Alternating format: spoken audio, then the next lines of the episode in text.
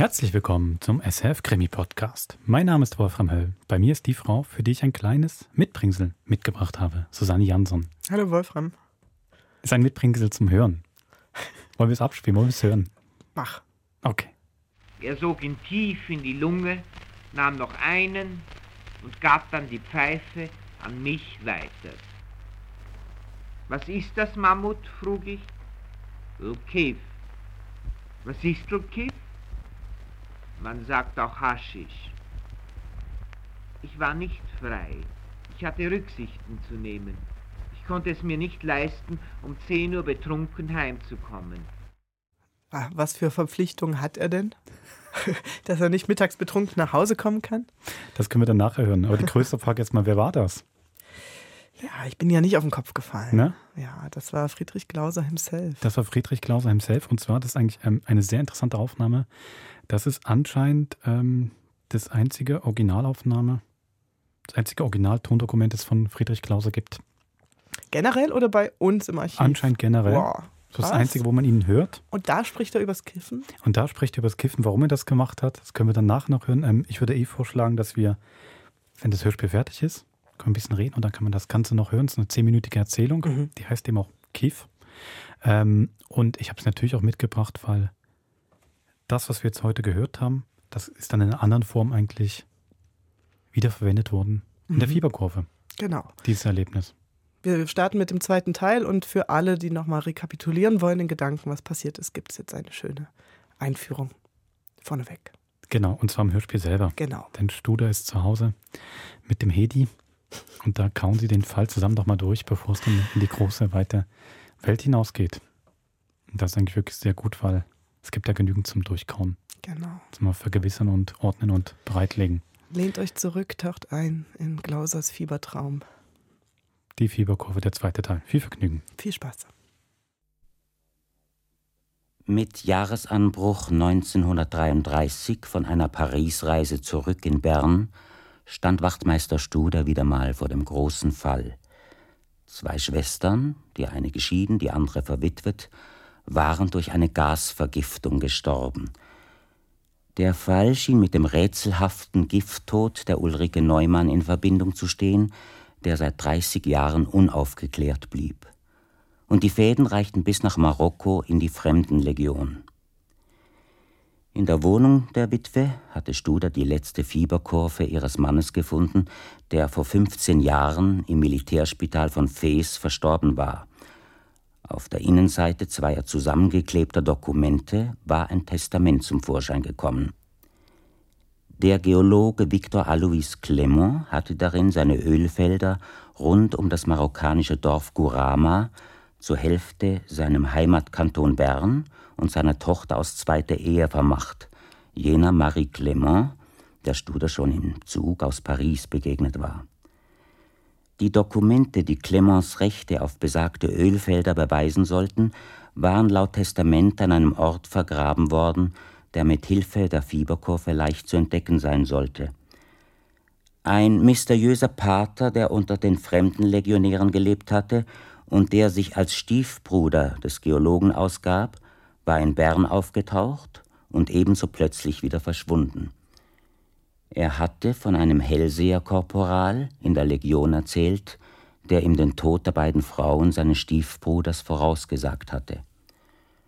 Von Studer mit dem Fall Neumann konfrontiert, war der Pater zusammengebrochen und in Studers Zuhause wieder zu Kräften gekommen, um alsbald das Weite zu suchen.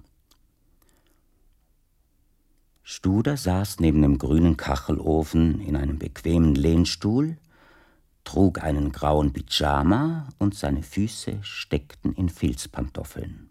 Ein lieber Mann, der Pater.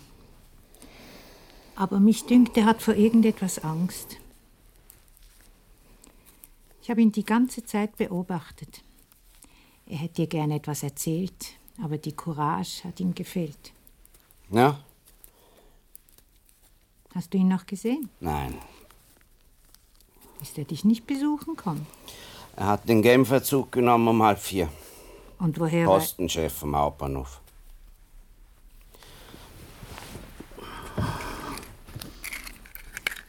Studer zündete die vierzehnte Prisago des Tages an.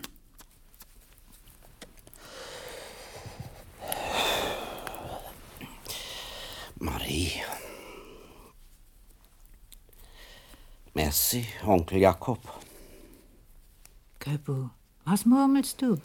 In Bern lässt sich die Lösung nicht finden. Millionen. Was? Nichts. Ich weiß schon. Gell, du träumst vom großen Fall. Ja, schließlich, warum sollte nicht auch ein einfacher Fahnder? Und wer wird gewöhnlich an die kriminologischen Kongresse delegiert? Der Studer.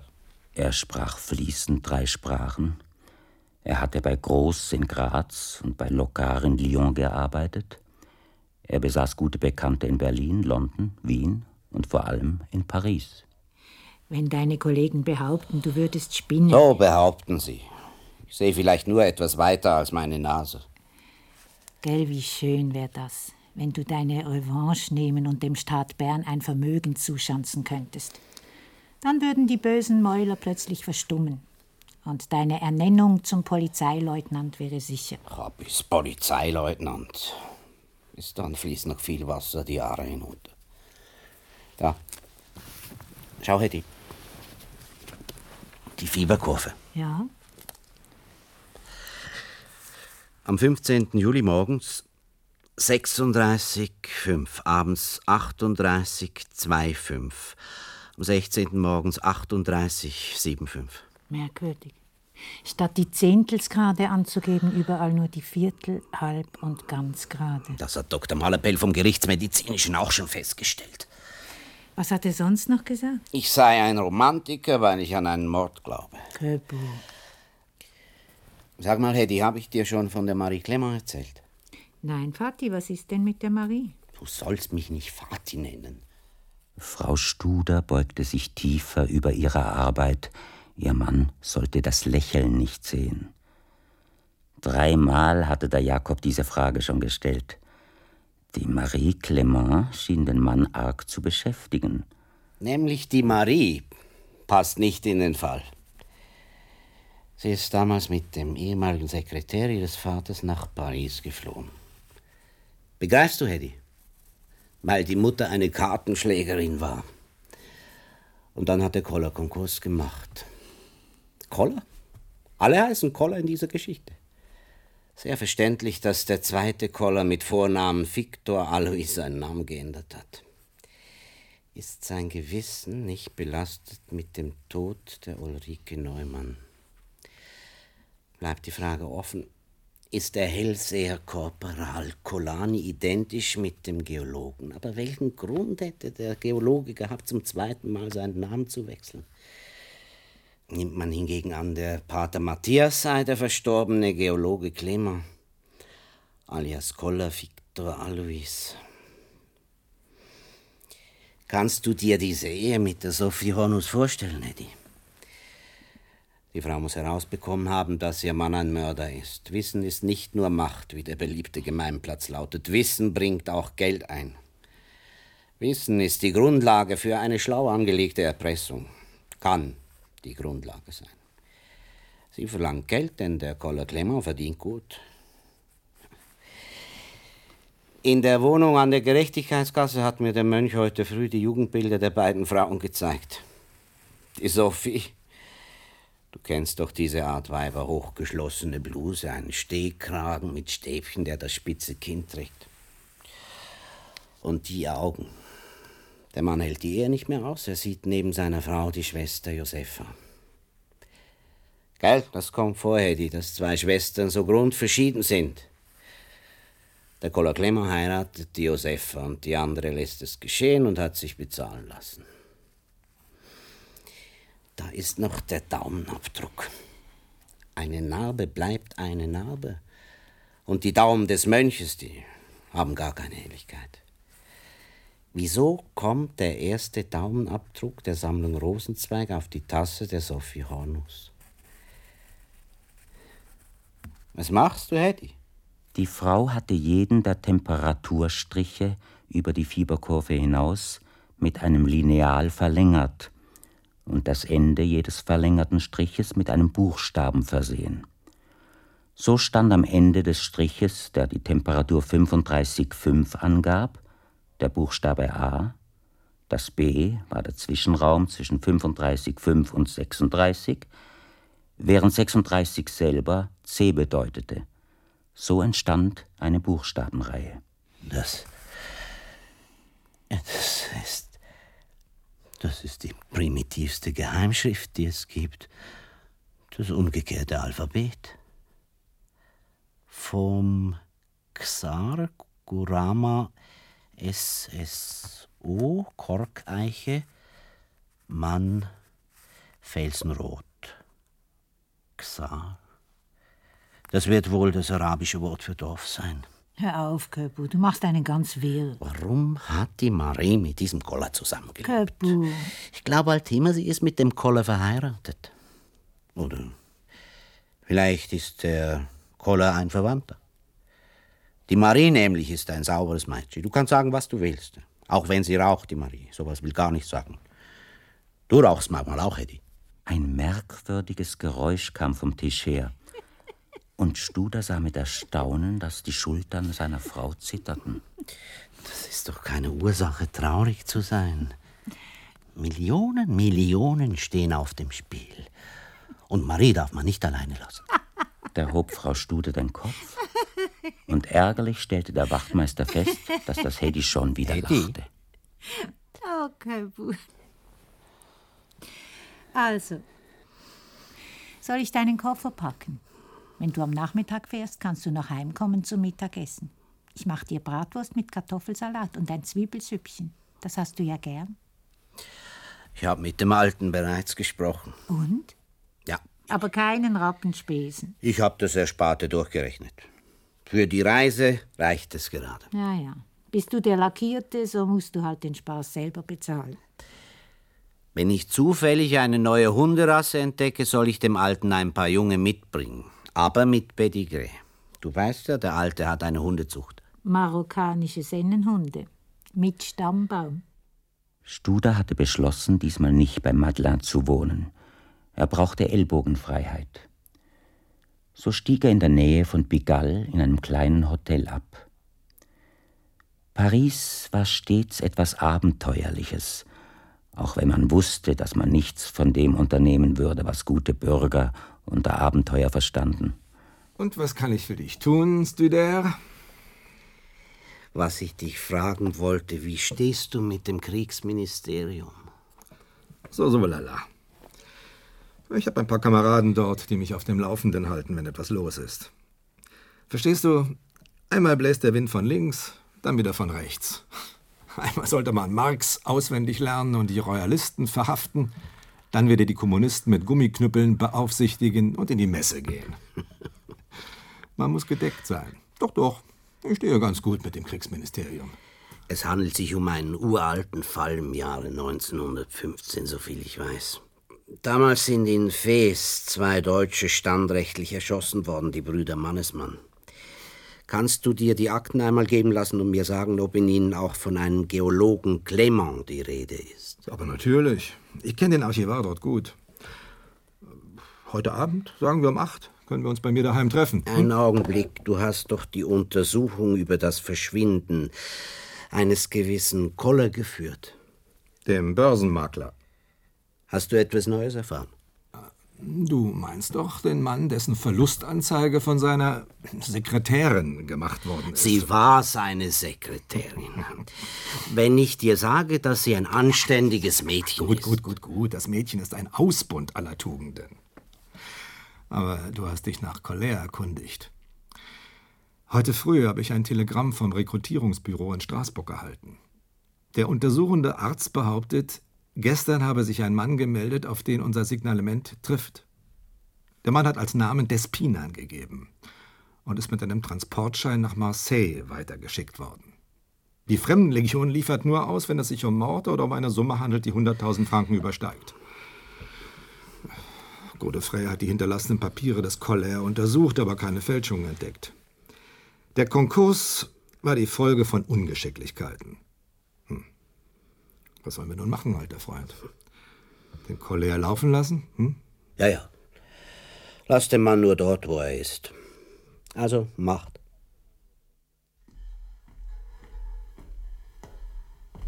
Am Abend um acht war Madeleines Wohnung dunkel.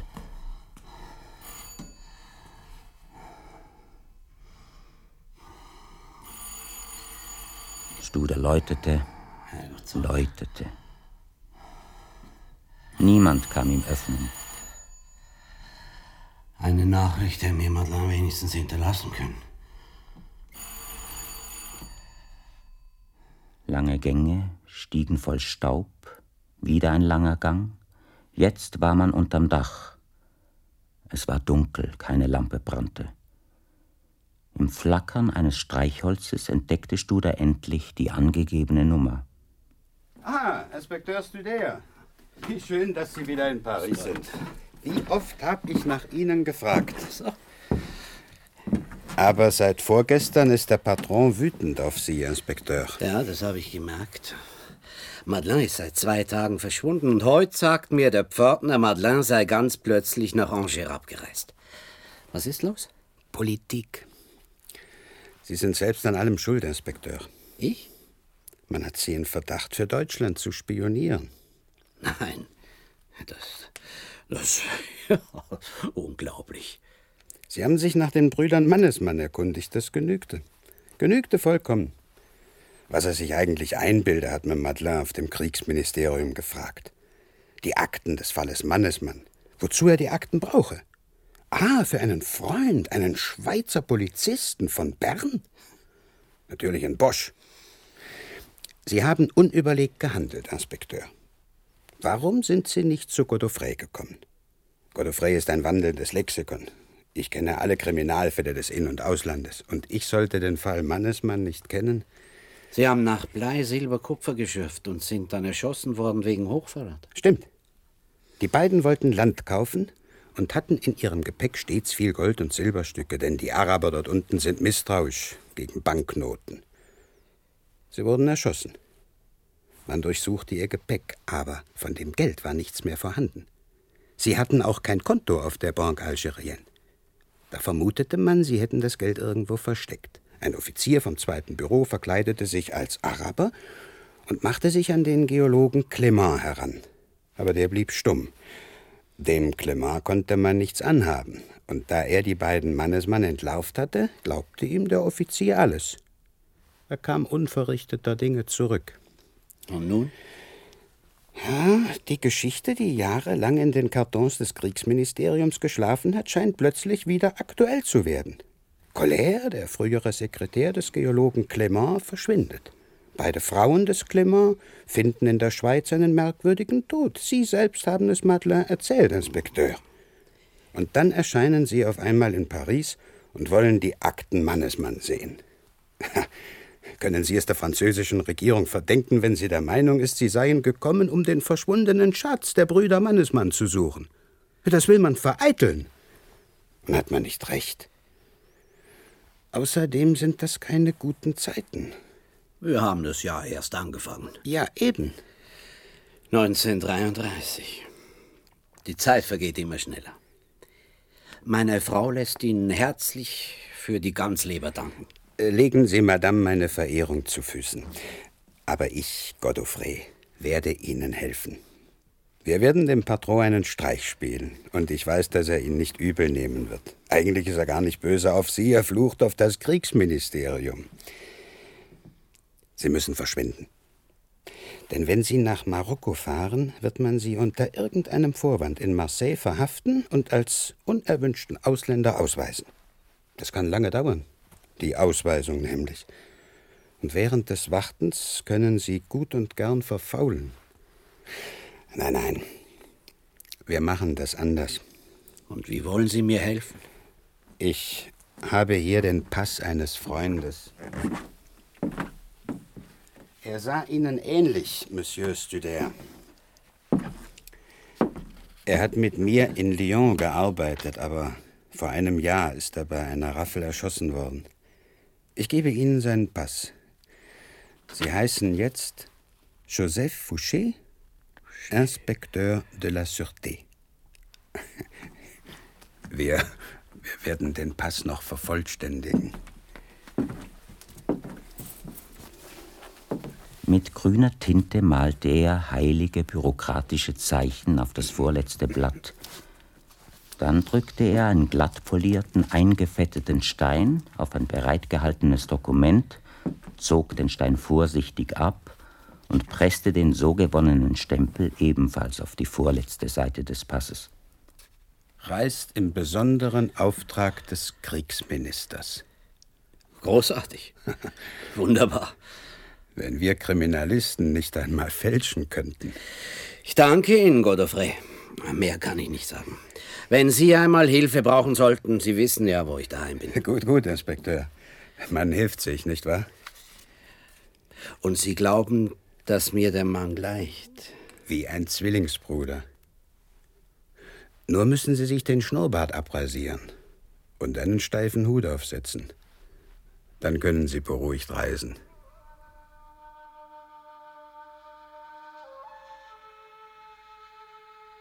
Ebenen, Ebenen und dann ganz in der Ferne Berge, weiße Berge. Sie erinnerten gar nicht an die Schweiz. Weit und breit kein Haus, kein Baum. Am Ende der Ebenen glänzten die Salzseen, giftig wie Chemikalien in Glasschalen. Ein Maultier war das einzige Transportmittel, das Studer von der Bahnstation Buktup nach Cheriville beförderte. Gott sei Dank setzte der Schneesturm erst ein, als das abgelegene Städtchen auf dem algerischen Hochplateau schon in Sicht war.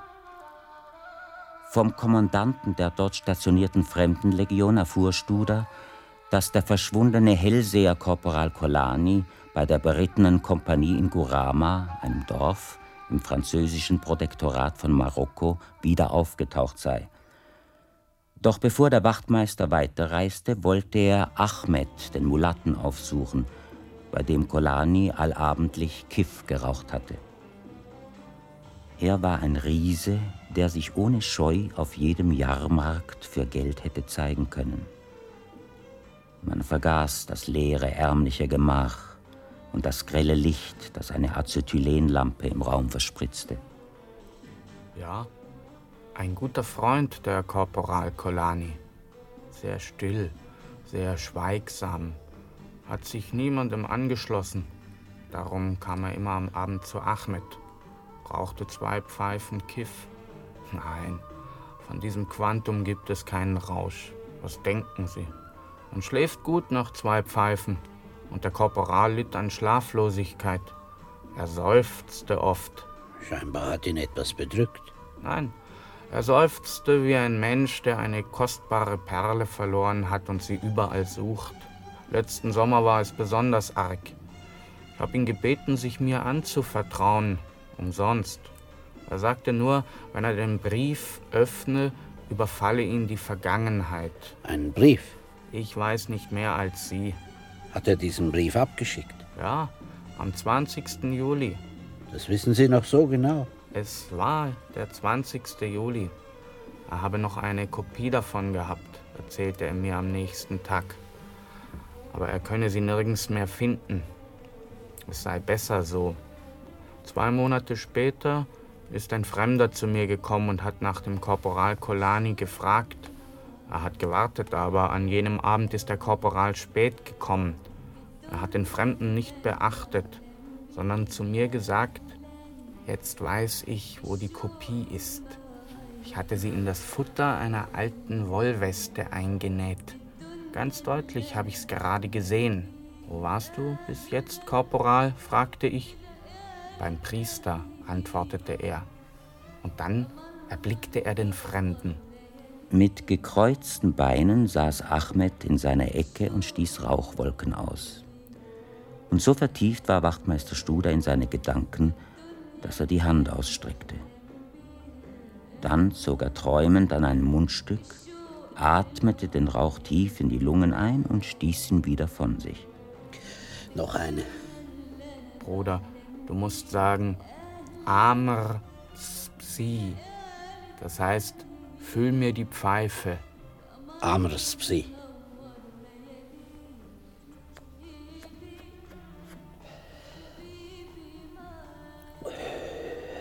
Was, welches Datum wir wohl haben.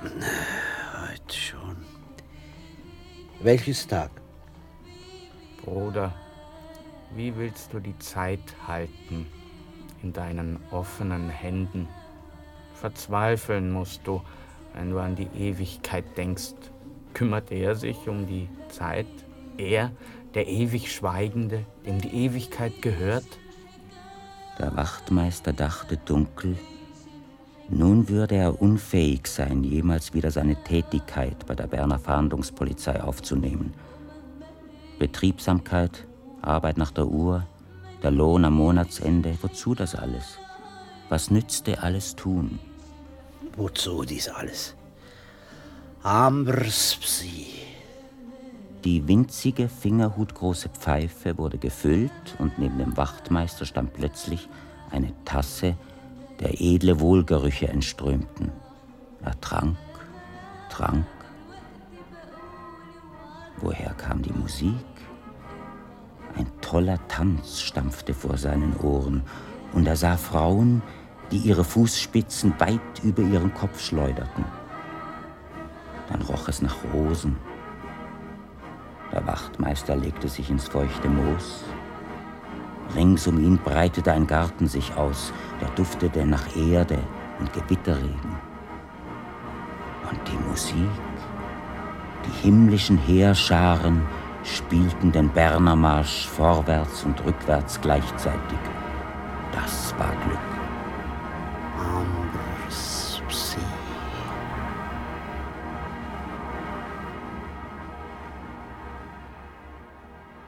Aber Wachtmeister Studer musste dieses Geschenk mit einem Katzenjammer bezahlen, der ihn während seines Rückrittes zur Bahnstation viel Dankbarkeit empfinden ließ für das Verständnis seines Maultiers Fritz, das er vertraulich Fredu nannte.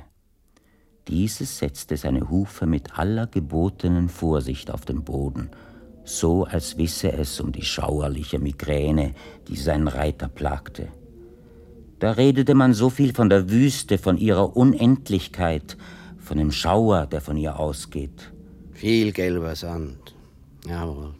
Aber in dem Sand wuchsen merkwürdige Pflanzen, Blechbüchsen, die Sardinen, Ton, Cornbeef enthalten hatten und mit ihren gezackten Deckeln an unwahrscheinliche Kakteen erinnerten. Und außerdem war es kalt, ganz unverschämt kalt. Hör mal, Fridu, Weißt du, in meinem Büro im Amthaus von Bern riecht ewig nach kaltem Rauch, Staub und Bodenöl. Da habe ich mir halt gedacht. Ja, ich habe es mir anders gedacht. Studer konnte von Colomb Béchard auf einem Saurerlastwagen mitfahren. Die Gewehre seiner Begleiter waren rostig. Er fragte sich, ob man damit überhaupt schießen konnte und war richtig froh, sich ärgern zu können. Es kamen kahle Berge zu beiden Seiten der breiten Ebene, es kamen Dörfer inmitten von Olivenhainen, und Hühnerskelette scharrten im Mist, und dann kam Gurama. Der Posten war viereckig, eine Mauer umgab ihn und drei Reihen Stacheldraht. Am Torpfeiler lehnte ein Mann in verknitterter Khaki-Uniform. Auf seinem Kopf saß schief eine verwaschene Polizeimütze. Seine Hosen waren zu kurz und ließen über offenen Sandalen graue Wollsocken sehen. Ist Kapitän Lattig zu sprechen? Hm? Der Kapitän. Wozu? Police? Führen Sie mich zum Kapitän? Hier, die Empfehlung des Kriegsministers. Und wenn ich selber der Kapitän bin? Dann sind Sie verdammt unhöflich. Wollen Sie mich Höflichkeit lehren? Das würde nichts schaden. Sie sind ein Flegel, mein Herr. Und Sie ein Spion? Wiederholen Sie das. Sie sind ein Spion. Und Sie ein Schwachsinniger. Können Sie boxen, Sie Fettwanst? Studer begann seine Hemdärmel aufzukrempeln, was er seit den Knabentagen nicht mehr getan hatte, und er nahm Kampfstellung an. Verzeihen Sie. Ich bin schlechter Laune. Inspekteur Fouché, nicht wahr? Von der Sûreté in Lyon. Ich bin selbst aus Lyon. Ich erinnere mich gut an Ihren Namen.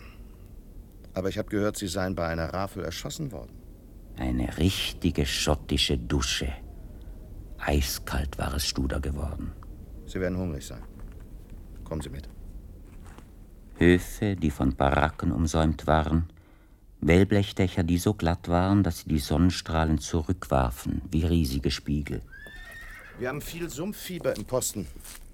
Die Gegend ist ungesund. Manchmal liegt die halbe Kompanie auf dem Rücken. Wenn wir nicht eine Pflegerin vom Roten Kreuz hätten, die uns der Resident aus Fes geschickt hat. Ist sie tüchtig? Sehr tüchtig.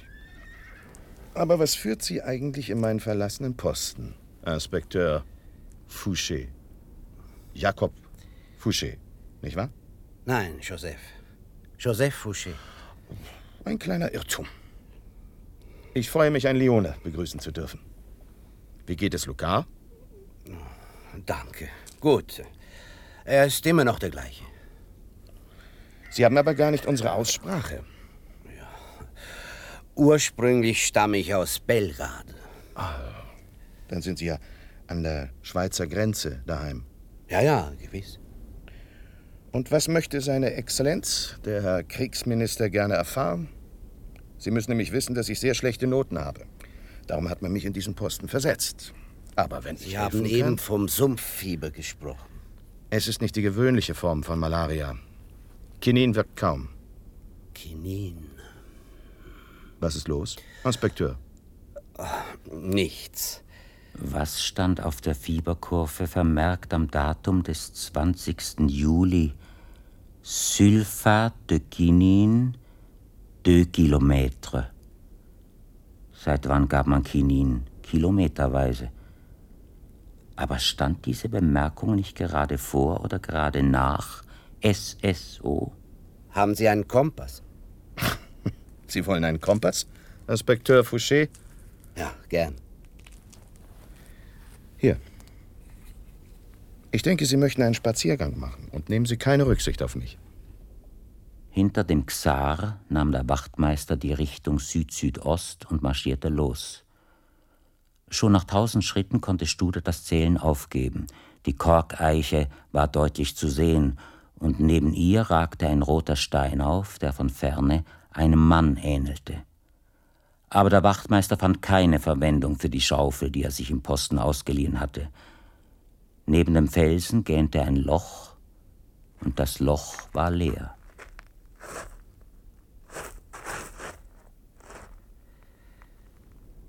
Zu spät, Inspekteur Fouché. Die Suppe, die man sich eingebrockt hatte, musste man auslöffeln. Hier war man ganz allein, ganz auf sich selbst angewiesen. Merde, Inspekteur Fouché. Durch die offene Terrassentür wehte ein kleiner Wind. Zwischen Wolken, die aussahen wie Klumpen von Brombeerschlee, standen ein paar Sterne. Ein Horn klagte. Sie suchen nach dem Hellseher Korporal Kolani, Inspekteur. Nein, leugnen Sie es nicht ab. Der Kapitän ging zum offenen Kamin und hielt ein brennendes Zündholz unter das aufgeschichtete Holz. Ein Duft von Thymian breitete sich aus.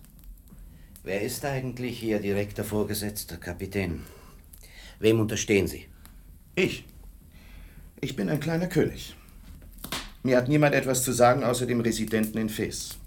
Sie sehen also, lieber Inspekteur Fouché, nichts könnte mich hindern, kurzen Prozess mit Ihnen zu machen. Denn Sie werden zugeben, dass das Beiseitebringen eines Spions sich Säuberungsaktion nennen darf.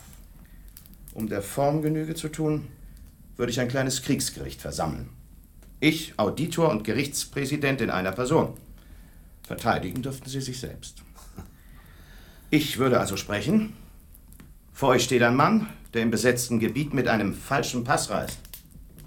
Da es sich um Spionage handelt und ich die Beweise in öffentlicher Sitzung nicht beibringen darf, die Interessen Frankreichs stehen auf dem Spiel, gibt es nur eins, den Tod. Was würden Sie darauf antworten, Inspekteur Fouché? Ich äh, würde sagen, Meine Herren, es ist wahr, dass ich mit einem falschen Pass reise, aber ich habe nie Spionage getrieben. Ich bin ein Schweizer Polizist, der beauftragt worden ist, einen zweifachen Mord zu, zu enträtseln, ja. Außerdem habe ich auch die Interessen eines jungen Mädchens. Doch ich glaube, dies würde Ihr Gericht nicht interessieren. Ich würde also verlangen, als Vertreter meines Landes behandelt zu werden. Da dies wahrscheinlich nicht geschehen wird, so würde ich mir erlauben, den Notwehrparagraphen zu meinen Gunsten auszulegen. Eine Browning-Pistole enthält acht Schüsse, falls ich noch rechnen kann. Bravo. Marie hat sie richtig geschildert. Marie? Guten Abend, Onkel Jakob.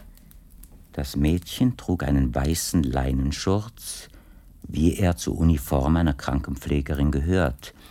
Ihre Haare waren eingehüllt in einen dünnen Schleier, dessen Leinenband ihre Stirn umspannte.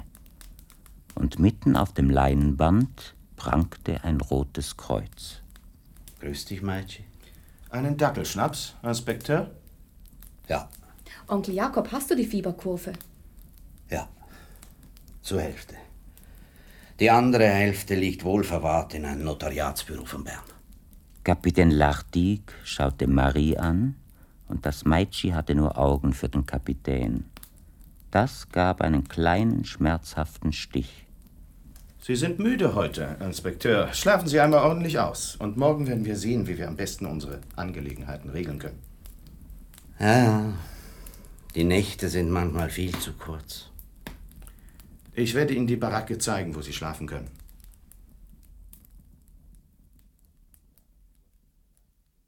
Als Studer auf die Uhr blickte, war es fünf Uhr. Er stand auf und verließ den Raum. Zuerst schien es dem Wachtmeister, als sei der Posten so still wie ein Kirchhof.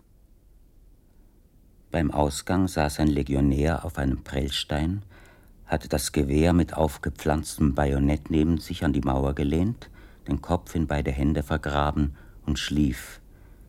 Rechts davon kauerte eine Baracke, die Fenster waren vergittert. Studer musste sich auf die Zehenspitzen stellen, dann konnte er das Innere überschauen. Eine Zelle schätzungsweise zwei Meter auf anderthalb. In einer Ecke saß ein Mann, er hielt schmutzige Karten in der Hand, mischte sie, begann sie reihenweise auszulegen, vier Reihen zu neun Karten. Dann schüttelte der Mann den Kopf, schob die Karten zusammen, mischte wieder und spielte sein einsames Spiel. Immer noch schlief die sitzende Wache am Eingangstor. Onkel Jacques? Schon so früh auf? Wenn ich auf beiden Beinen spazieren gehe, so ist wohl anzunehmen, dass ich aufgestanden bin. ist das eine Manier, Damen zu begrüßen? Ich sehe keine Dame in der Nähe. Höchstens ein freches Meitschi. Und das will ich dir ein für alle Mal gesagt haben. Ich heiße nicht Onkel Jacques. Das bedeutet ja so viel wie Depp im Französischen. Und wenn ich manchmal auch selber finde, ich sei ein Trottel, so muss mir das nicht von einem drei Käse hoch bestätigt werden. Es war doch nicht bös gemeint. Übrigens, Pater Matthias ist letzte Nacht hier angekommen. Pater Matthias? Wie oft ist der Pater Matthias deinen Vater besuchen kommen? Denk genau nach. Aber nie. Niemals. Wann hast du deinen Onkel zum ersten Mal gesehen? Nach Vaters Tod. Öfters. Alle Jahre einmal. Regelmäßig, bis in die letzte Zeit. Nein. Nein. Vor fünf Jahren haben die Besuche aufgehört. Und du hast deinen Onkel gleich wiedererkannt, als er dich in Paris aufgesucht hat? Nein, er. Er war. Also. So red doch, Meitschi. Also der Onkel Matthias, den ich in Erinnerung gehabt habe. Der war größer. Und auch sein Gesicht war. war ein wenig anders. Wir wollen Ihnen zeigen, ob der Köbu spinnt. Was? Wie ist das mit deinem Kapitän? Seid ihr versprochen? Eine dumme Frage. Wer sollte dich nicht gern haben, Meitschi? Onkel Jakob, wäre es nicht besser, alles sein zu lassen? In einem fremden Wenn nur Land. du allein im Spiel wärst. Nicht den kleinen Finger tätig mehr rühren. Aber es stehen Staatsinteressen auf dem Spiel. Staatsinteressen. Marie lief davon. Der Wachtmeister aber blieb an derselben Stelle stehen, seine Hände lagen gefaltet auf dem Rücken. Was ist los, Inspekteur? Finden Sie, Ihr Hals werde zu dick? Wackeln Sie deswegen mit dem Kopf? Eine Frage, Kapitän. Wie haben Sie Maries Bekanntschaft gemacht? Wir haben uns in Paris kennengelernt, als ich Urlaub hatte. Kennen Sie Bouillet? Oh, der Ballsaal auf dem Montparnasse. Dort haben wir zusammen getanzt. Aber wie ist Marie nach Kurama gekommen? Anfang Januar habe ich von ihr ein Telegramm erhalten. Nur drei Worte. Brauche 5000 Marie. Übrigens hätte ich gern dem Gespräch zugehört, das Marie in Fes mit dem Direktor des Sanitätswesens für Marokko gehabt hat. Ich habe schon einige Male eine Krankenschwester bestellt, aber der Direktor hat Generalsrang und ist als Weiberfeind bekannt. Ah, Inspektor, wie ich mich freue. Sie hier, mon père. Wie geht es Ihnen? Wie ich mich freue. So werden wir gemeinsam den Kapitän aufklären können über die Rolle, die ein unglücklicher Mensch gespielt hat, der sich vor der Strafe in die Legion geflüchtet hat. Nicht wahr, Kapitän Lartigue? Mörder muss auch die Legion ausliefern. Ein Mörder in meiner Kompanie? Leider ist es so. Und ich dachte, Inspekteur, Sie seien gekommen, um nach... Oh. Mon Kapitän, Sie haben wohl in Ihrer Apotheke... Aber natürlich, Inspekteur. Kommen Sie mit? Der Klimawechsel. Wahrscheinlich. Pater Matthias blieb ziemlich erstaunt allein im Hof stehen.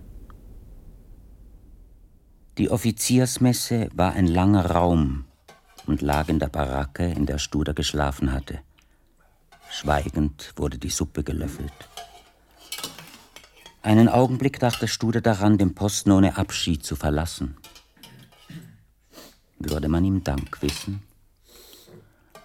Ein Wachtmeister war weiter nichts als ein ausführendes Organ, das seine Pflicht erfüllte, weiter nichts. Ausführendes Organ.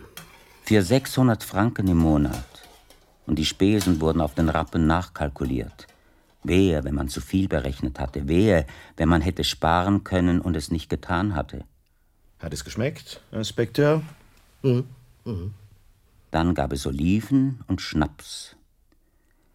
Auf einer großen Platte wurde ein ganzes Lamm aufgetragen, garniert mit Pfefferfrüchten und Tomaten. Dann schenkte die Ordonnanz die Gläser voll. Bei dieser Gelegenheit möchte ich ein Hoch auf unsere Krankenschwester aussprechen. Louis. Allein ihre Anwesenheit wirkt wie Arznei auf die Mannschaft. Ein Korporal, gefolgt von vier Mann, betrat den Raum. Ein Handgemenge. Drei Körper wälzten sich am Boden. Abführen! Pater Matthias war in eine Ecke geflohen.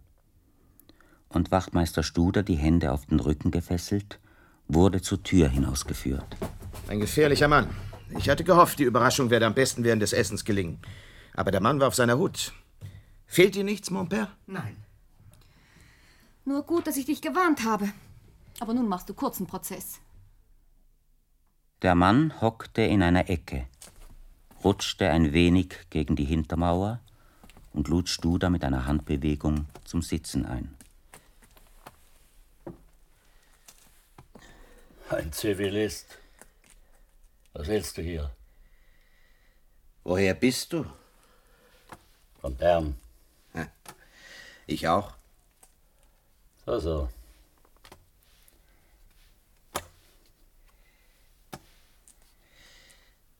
Was machst du? Na, Karten schlagen. Es kommen immer schlechte Karten. Immer der Pickbub. Wie damals in Bern und Basel. Der Mann zeigte kein Erstaunen. Er nickte nur verträumt. Und was bedeutet der Pickbub? Den Tod. Dummes Zeug. Ich selber bin der Pickbub. Willst du mir einmal die Karten schlagen? Gern.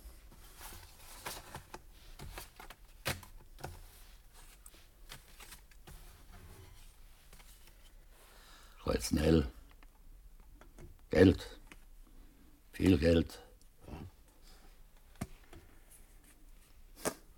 Das Kreuz Ass. Wieder Geld. Noch mehr Geld. Das ist gute Karten. Bei mir kommt immer der Pick-Bub heraus. Und gleich neben ihm die Pick 10. Das bedeutet Tod. Rest bist nicht der Einzige, der es gern hat, wenn man ihm aus den Karten erzählt. Ich war zweimal verheiratet. Die erste Frau, die Sophie, wollte immer, dass ich ihr die Karten schlag. Ich hab's schließlich getan. Es war ein Fehler. Wenn ich Karten schlag, muss ich die Wahrheit sagen. Weißt, die Freiburgerin ist immer wieder aufgetaucht in den Karten. Jetzt weiß ich nicht mehr so genau, wie das damals. Ich war verliebt. Ja, wir haben heiraten. Sie wollte nicht warten. Ich war noch Student. Sie war immer so aufgeregt. Chemie habe ich studiert. Immer alles von den Giften wissen wollen ob ich ihr eine Pille Ziankale verschaffen könne. Und dann habe ich mich überreden lassen. Schau, da ist sie wieder, die Freiburgerin, die Pikdam. Und du hast der Sophie die ganze Geschichte mit der Ulrike erzählt. Dann hast du ihr Geld geben müssen, damit sie geschwiegen hat. Ulrike hat sie geheißen. Hm. Ulrike Neumann. Jetzt besinne ich mich. Wie sie die Pille gehabt hat, ist sie abgereist. Mit dem nächsten Zug nach Freiburg. Da habe ich Angst bekommen. Ich bin ihr nachgefahren. Sie ist auf ihrem Bett gelegen, ein Glas auf dem Nachttisch gestanden. Ich habe es in die Hand genommen, daran gerochen.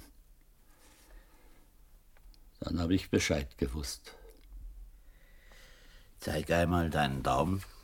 Der alte Rosenzweig hätte sich gefreut, den Besitzer des Daumens kennenzulernen. Des Daumens, dessen Abdruck eine Rarität war. Oh, Kapitän, les deux. Allez, allez. Kapitän Lartig in der Mitte, ein Adjutant zu seiner Rechten, ein Sergeant zu seiner Linken, neben ihm zwei Korporale. Im Raum war es so dunkel, dass Studer erst nach einiger Zeit Marie bemerkte, die hinter dem Kapitän saß. Und ganz in eine Ecke gezwängt, Pater Matthias, die Hände in den Ärmeln seiner Kutte versteckt. Angeklagter, haben Sie etwas zu Ihrer Verteidigung zu sagen? Viel. Dann erzählen Sie. Ich möchte diesen alten Mann hier etwas fragen. Kennst du den Pater? Ich kenne ihn von Jerryville her. Ich habe ihm gebeichtet. Und früher? Nein. Sag, wie heißt du in Wirklichkeit? Ich habe viele Namen gehabt. Zuerst hieß ich Koller, dann Clement. Da war ich reich. Schließlich habe ich einem anderen die Papiere abgekauft und bin als Giovanni Colani in die Legion eingetreten. Aber ursprünglich habe ich Koller geheißen. Victor Alois Koller. Der Pate behauptet, dass er dein Bruder ist, dass er Max Koller heißt. Es stimmt schon, dass der Max unter die Pfaffen gegangen ist. Aber der da ist nicht der Max. Dem habe ich gebeichtet in Jerryville. Das heißt, er hat mich ausgefragt. Und dann habe ich ihm die Geschichte erzählt. Das war Anfang September vorigen Jahres. Da hatte ich den Brief an die Josefa schon abgeschickt, meine zweite Frau. 15 Jahre nach meinem Tod. Nach 15 Jahren konnte die Sophie, die Hex in Bern, nichts mehr unternehmen. Das habe ich dem da erzählt. Und eines Abends war plötzlich mein Bruder Werner da. Er war früher mein Sekretär. Er hat spekuliert an der Pariser Börse, hat alles verloren. Der hat mich gezwungen, mit ihm zu fahren. Er hat die Fieberkurve haben wollen. Wart jetzt. Ich verlange, dass das Gepäck des Paters durchsucht wird. Sie haben hier überhaupt nichts zu verlangen. Im Ausland. Nicht wahr, Kapitän? Außerdem, Sie sind doch angeklagt, nicht ich. Und das Gepäck eines weißen Vaters rührt man nicht einfach an. Nicht wahr, Kapitän? Außerdem besteht dazu kein Grund. Korporal, das Gepäck des Paters. Zwei Koffer wurden in den Raum geschleppt. Unter Messgewändern und verschiedenen Wäschestücken wurde eine verrostete Kassette gefunden. Papiere. An manchen hingen Siegel. Vollgültige Kaufverträge. Landkäufe, ohne Zweifel rechtsgültig. Verkauft an einen gewissen Clement Victor Alois. Der bin ich. Ich habe die Ländereien meiner Tochter Marie vermacht und meinem Heimatkanton Bern. Der da hat sie stehlen wollen. Das Land ist mit gestohlenem Geld gekauft worden. Unser Orden hat durch den Kriegsminister den Auftrag erhalten, nach den Papieren zu forschen. Die Mission ist mir übertragen worden, weil ich den Fall zum Teil kannte. Max Koller, der schon jung in unseren Orden eingetreten ist, war mein Freund. Er hat mir viel erzählt. Darum ist mir auch gestattet worden, mich seiner Papiere zu bedienen. Ich musste die Fieberkurve, das echte Dokument, auftreiben. Denn dieser Mann da hat mir erzählt, dass die richtige Fieberkurve zugleich sein Testament enthalte. Mir hat er nur die Kopie geben können. Schweigen Sie! Es handelt sich nicht um gestohlenes Geld. Das Geld ist von den Gebrüdern Mannesmann dem Geologen Clement übergeben worden. Hast du die beiden verraten? Sie haben sich selbst verraten. Und die beiden Frauen haben sich wohl selbst umgebracht. Und du bist kein Mörder, Kolani. Der alte Mann, der so zerbrechlich aussah, riss einem Legionär das Gewehr aus der Hand. Das Gewehr, das oben am Lauf das Bajonett trug, schwang vor und zurück. Das schwärzliche Eisen war mit einer dünnen Blutschicht überzogen, und Pater Matthias lag auf dem Boden. Jetzt bin ich ein Mörder. Jetzt könnt ihr machen mit mir, was ihr wollt. Es ist wohl die beste Lösung. Weißt du, Marie, ich habe deine Mutter nicht umgebracht. Das weiß ich schon lange, Vater. Das hast du mir doch schon erzählt damals im Auto, wie wir mit deinem Bruder nach Bern gefahren sind. Du bist in Bern gewesen? Ja, Studer stand ganz einsam inmitten des Raumes. Es war kein großer Fall gewesen. An allem waren die Karten schuld. Man sollte nicht Karten schlagen. Man sollte vieles nicht tun. Beispielsweise betriebsam sein, eine Hauptrolle spielen wollen. Weißt du, Marie, ich habe mit deiner Mutter Neujahr feiern wollen. Ich musste ihr dann die Karten schlagen. Da war der Big Bub als erster herausgekommen. Sie hatten sich dann einen Kaffee gekocht und Josefa hatte ihr Schlafmittel genommen. Wir haben beide Gasflammen brennen lassen. Denn Mutter hat so kalt gehabt. Sie hat gesagt, sie will nicht ins Bett, sie will im Lehnstuhl schlafen. Er musste ihr die Hand halten, bis sie eingeschlafen war. Und dann sollte er den Hauptgashahn zudrehen.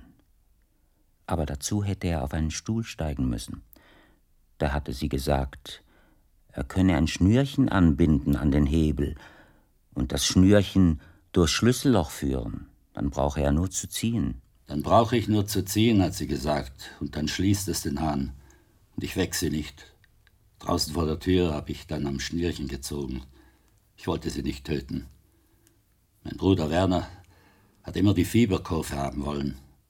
Ich habe sie nicht gefunden. Der Werner hat die Fieberkurve haben wollen. Hohes Gericht.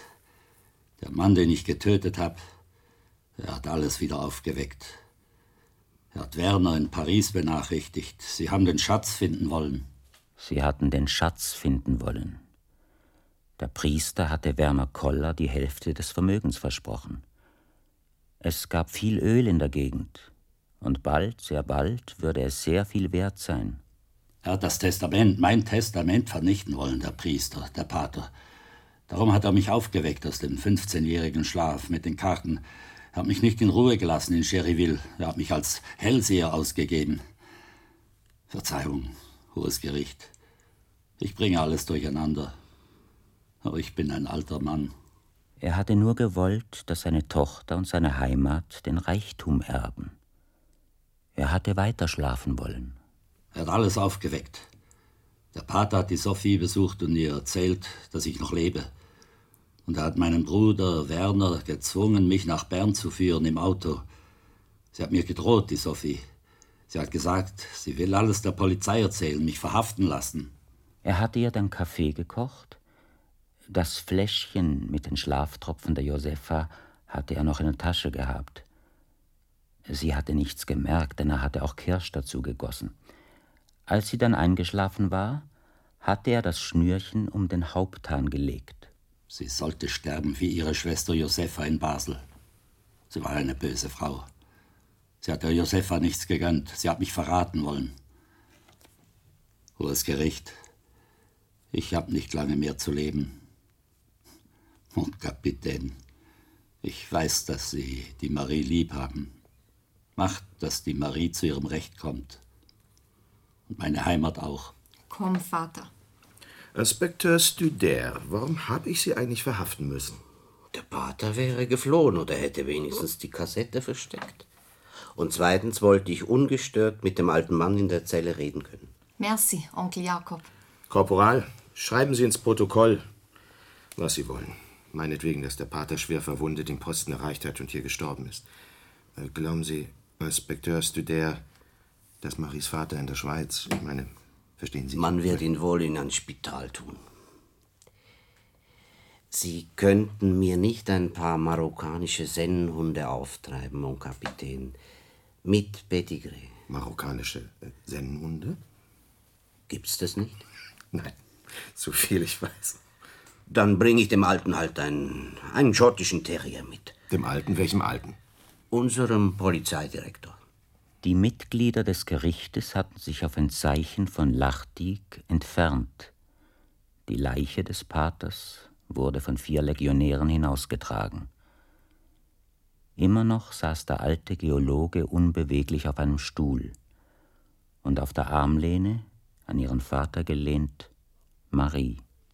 Glauben Sie nicht, Kapitän, dass die ganze Geschichte doch einmal auskommt und die Rolle, die Sie dabei gespielt haben? Was sorgst du dich, Bruder, über das, was kommen wird? Wolltest du bedenken, was die Zukunft dir bringen kann, verzweifeln müsstest du. Er aber, der ewig Schweigende, kümmert er sich um Vergangenheit und Gegenwart und Zukunft, er, dem die Ewigkeit gehört? Das habe ich von den Arabern gelernt, Inspekteur Studer.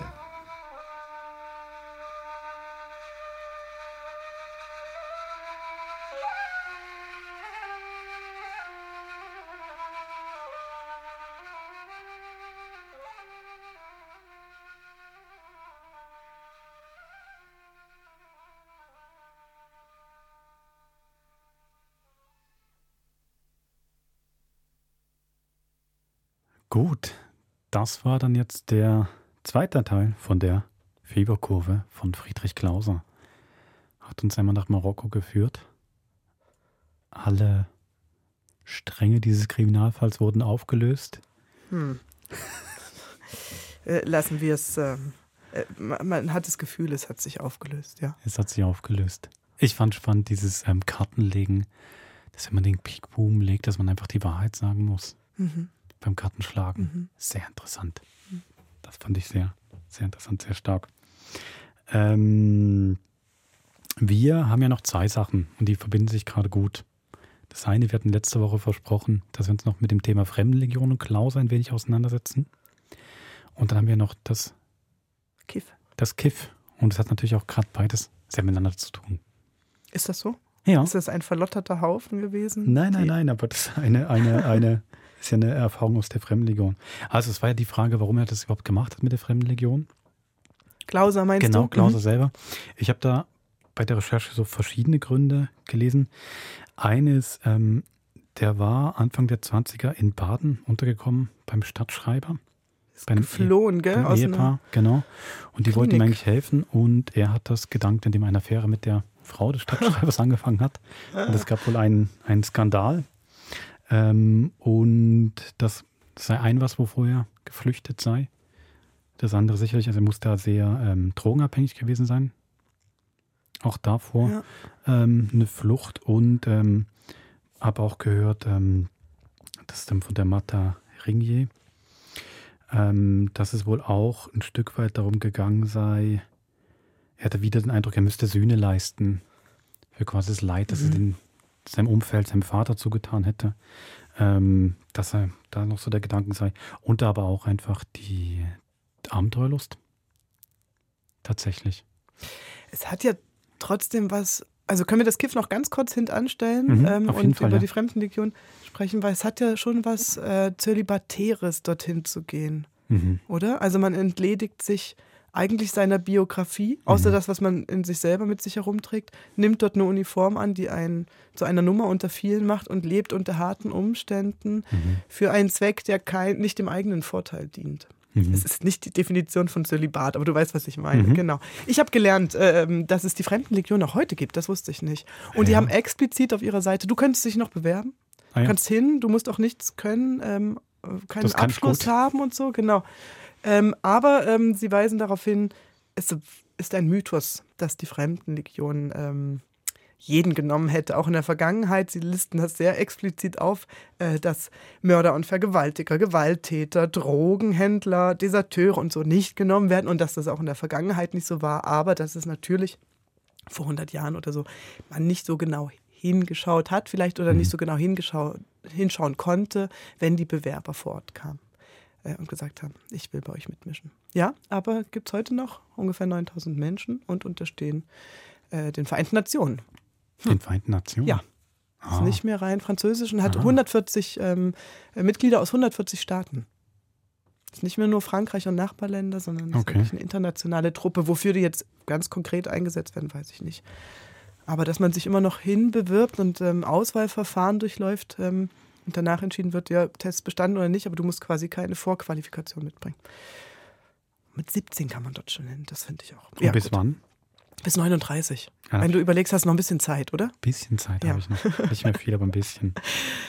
Genau. Ja. Also Klause, der hat das von 21 bis 23 gemacht. Er wurde wegen dem Herzfehler ausgemustert. Alter 21 bis 23? Nee, 1921 Okay. bis 1923. Ja. Ähm, nach Frankreich geschickt.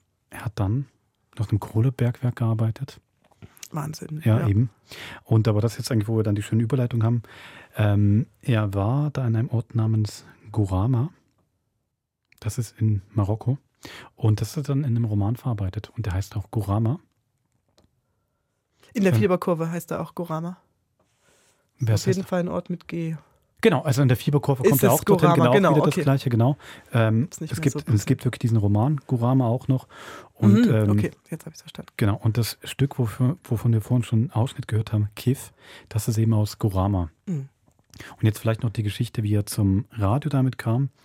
Also es gab wohl 1937 im Schweizer, also Radio Bero Münster, gehe ich mal davon aus, ähm, eine Senderei, die hieß Länder und Völker.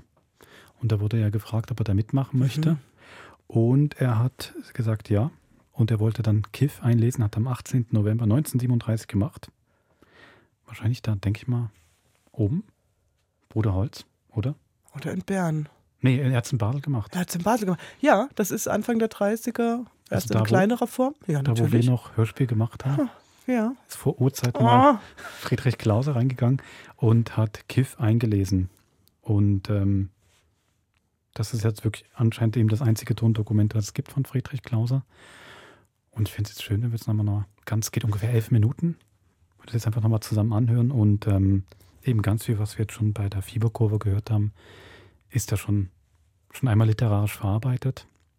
Er heißt dann eben nicht Ahmed wie in der Fie- Fieberkurve, sondern Mammut, Mammut. Mhm. der Mulatte, Mhm. der ihm da die Wasserpfeife parat macht. Ist auch, Mhm. finde ich, sehr genau beschrieben, wie diese Wasserpfeife Mhm. gemacht wird. Das ist ähm, alles sehr dicht und sehr schön beschrieben. Ja, und damit würde ich sagen, verabschieden wir uns für diese Woche von Den Friedrich nächsten Klauser. Traum, genau. Den nächsten Traum, genau. Tschüss. Bis nächste Woche. Mammut war mein Freund. Nach seinem Berufe habe ich ihn nie gefragt, denn es ging mich nichts an, womit er sein Leben verdiente in dem einzimmerigen Haus, das an der Grenze zwischen dem Araberviertel von Belabès lag und dem sogenannten Village Neger, dem Dorfe der billigen Lust. Einmal war ich in eine Schlägerei geraten, unvermutet, Matrackenhiebe fielen rund um mich, dicht wie Hagel, da nahm mich jemand einfach unter den Arm, trug mich aus dem Getümmel und stellte mich in einem weißgekalkten Zimmer ab, über das eine Karbidlampe grelles Licht spuckte. Von da an kam ich Mammut jeden Abend besuchen, und stets war er umgeben von einem Kreis schwatzender und keifender Straßenverkäufer. Sobald ich unter der Tür erschien, stand er auf, streckte mir die Hand entgegen, und es war eine wahrhaft königliche Gebärde, führte den Zeigefinger an die Lippen und fragte, La Bess, Chuya? La Bess, La Bess, antwortete ich. Geht's gut, Bruder? Es geht, es geht. Mammut war groß, fast zwei Meter hoch, und trug einen blauen Mantel über einem weißwollenen Hemd, dazu gelbseidene Pumphosen, die knapp unter dem Knie aufhörten. Um die Waden spannten sich nagelneue Sockenhalter, an denen die Socken hingen. Ihr Rot erinnerte an gepanschten Wein. An einem Abend fiel mir sein Tun auf. Er war damit beschäftigt, getrocknete Tabakblätter zwischen seinen Handballen zu zerreiben. Dann stand er auf, holte aus seinem Wandschrank andere Blätter, grüne, zerrieb auch diese und mischte ihren Staub unter das braune Pulver. Hernach stellte er in die Mitte des Kreises eine alte Champagnerflasche mit weitem Hals. Durch ihren Korken war ein Röhrlein getrieben, das bis auf den Grund der Flasche reichte, die bis zur Hälfte mit Wasser gefüllt war. Oben trug das Röhrlein einen Pfeifenkopf. In die gläserne Seitenwand war ein Loch gebrochen worden und in diesem mit Glaserkit ein zwei Spannen langes Schilfrohr befestigt, von mindestens zwei Zentimeter Durchmesser. Das Ganze war eine sehr primitive Wasserpfeife. Den Kopf füllte Mammut mit dem Gemisch, das er hergestellt hatte, legte eine glühende Kohle darauf und nahm den ersten Zug. Er sog ihn tief in die Lunge, nahm noch einen und gab dann die Pfeife an mich weiter. Was ist das, Mammut? frug ich. Lkiv. Was ist Lkiv? Man sagt auch Haschisch. Ich war nicht frei. Ich hatte Rücksichten zu nehmen. Ich konnte es mir nicht leisten, um zehn Uhr betrunken heimzukommen. Mammut, der Mulatte, erriet meine Gedanken. Er betrachtete mich lächelnd und es war ein brüderliches Lächeln. O Chuya, sagte er, o Bruder, glaubst du, dass ich will, dass du bestraft wirst? Du sollst gut schlafen heute Nacht, aber trink keinen Wein.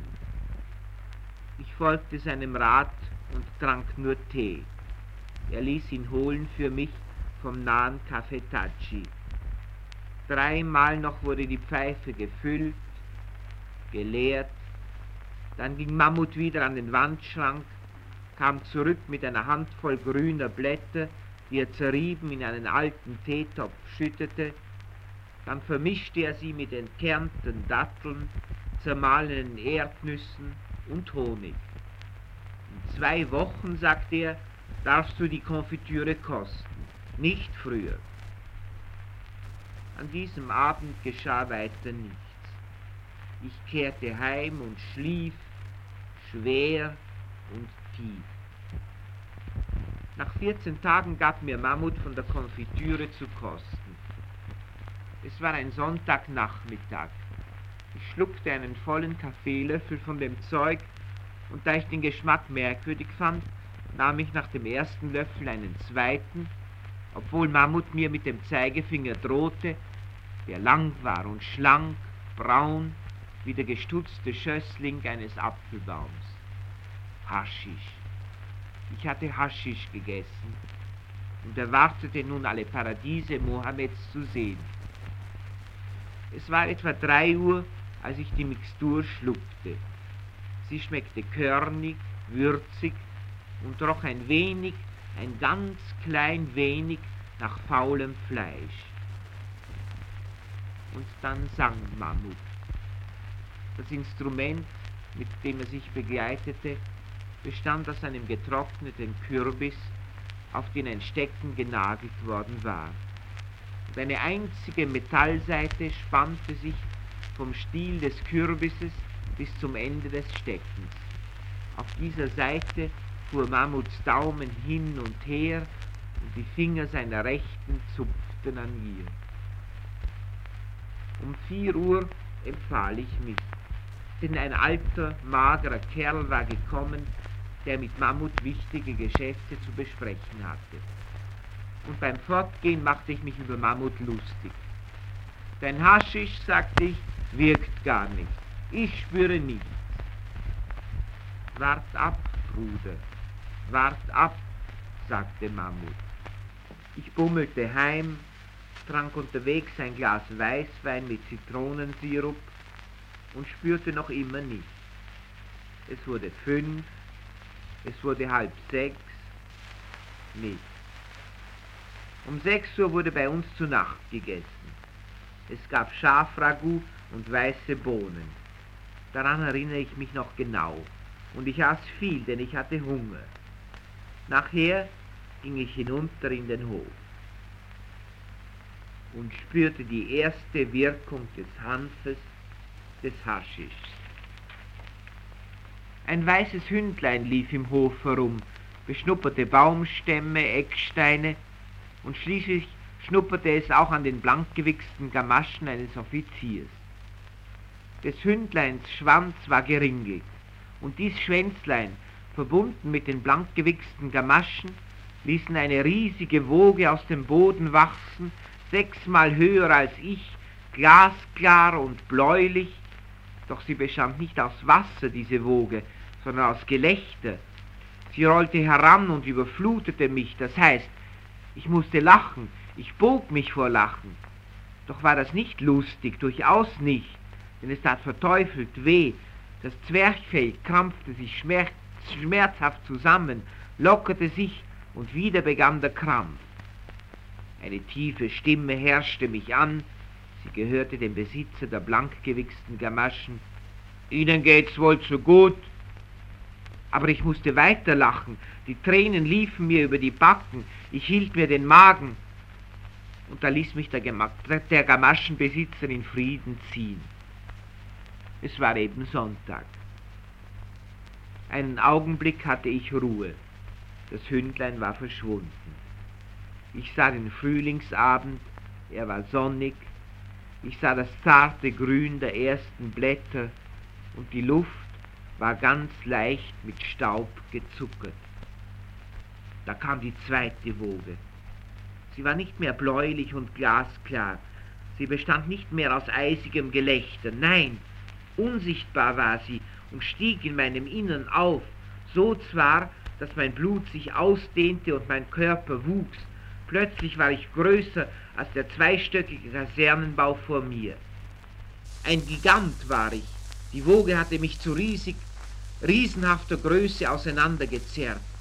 Mit einem Schritt hätte ich, davon war ich tief im Innern überzeugt, über den Bau vor mir schreiten können, mühelos. Unendlich lange Zeit schien dieser Zustand zu dauern, und dann zersprang er wie Glas, weil ihn der Stundenschlag einer nahen Glocke anrührte. Einen Augenblick lang war ich wieder ganz nüchtern, und in dieser kurzen Spanne fasste ich den Entschluss, schleunigst ins Bett zu kriechen. Oh, diese Arbeit! Unser Schlafraum lag im ersten Stock, die Stiege, die dort hinaufführte, wurde in der Mitte durch einen Absatz unterbrochen, der durch ein Fenster Licht empfing. Dann kehrte die Treppe. Ich habe drei Viertelstunden gebraucht, nur um den Absatz zu erreichen, denn ich war ja so riesig groß, dass ich Angst hatte, mit einem Schritt den Absatz zu verfehlen und mit dem Fuß durch das Gangfenster zu fahren. Also Vorsicht, Vorsicht, zum Glück war ich allein im Stiegenhaus und konnte meine akrobatischen Übungen ohne Zuschauer ausführen. Als ich im Bett lag, verlor der Rausch seinen Reiz. Ich träumte dunkel von Parfümfabriken und von Färbereien.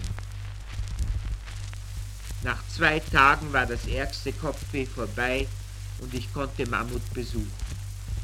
Er drückte mir sein Missfallen aus. Warum hatte ich ihn am Samstagabend im Stich gelassen? Warum war ich nicht gekommen? Ich erzählte ihm, was geschehen war. Da begann Mammut zu lachen. Er lachte, wie nur Neger oder Mischlinge mit schwarzem Blut zu lachen verstehen. Lach nicht, bat ich, denn die große Gelächterwoge, die mich überschwemmt hatte, beim Anblick von eines Hündleins Schwanz, wollte sich wieder auf mich stürzen. Und Mammut, der ein Gentleman war, hörte auf zu lachen und schlug mir vor, königlich war seine einladende Gebärde, mit ihm ins Hammam, ins Dampfbad zu gehen. Dort hat mir ein Masseur den letzten Rest Kitt aus dem Körper geknetet.